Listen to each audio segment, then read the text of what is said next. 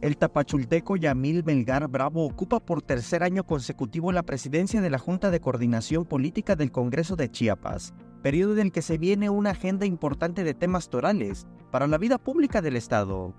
Uno de los temas pendientes es la ley de protección animal, otro de los temas que estamos en proceso de, que concluya es el tema de la, del gran paquete de reforma electoral. Hace, hace un par de semanas en sesión extraordinaria aprobamos la ley de instituciones y procedimientos electorales del Estado de Chiapas, así como la ley de participación ciudadana, que, estas dos leyes en principio eh, fueron sujetas de una revisión porque tuvimos que hacer una consulta a las comunidades y a los pueblos indígenas y afromexicanos. En entrevista habló de cómo han logrado sacar los acuerdos con las 39 diputadas y diputados que conforman el Poder Legislativo y cómo será el trabajo en este último año.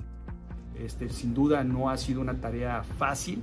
este, pero yo creo que cuando uno le mete corazón, pasión, la energía, tiempo y con un sentido de madurez que, que hay que tener también para poder este,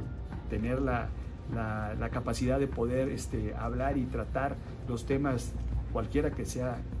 el, tema, creo que eso es lo que eh, sale, da un resultado productivo en el que todos queden contentos. Yamil Melgar lidera la bancada de Morena en el Congreso, donde son mayoría. Sin embargo, destacó el trabajo del resto de las coordinaciones de los partidos políticos, quienes lo ratificaron.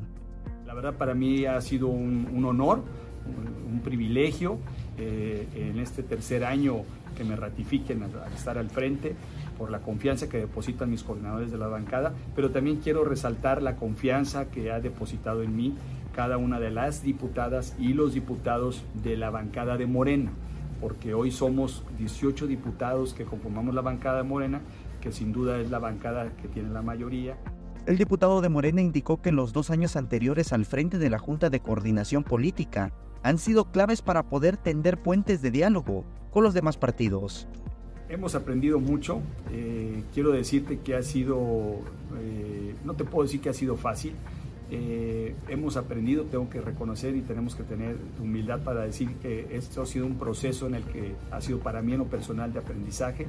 Creo que al final del día lo que resalta quien ocupe y quien forme parte de la Junta de Coordinación Política es, es tener la capacidad de poder tener esa sensibilidad de poder aterrizar los temas, porque no siempre hay temas este, que sean fáciles de, de poder socializar con las distintas bancadas. Samuel Revueltas, Alerta Chiapas.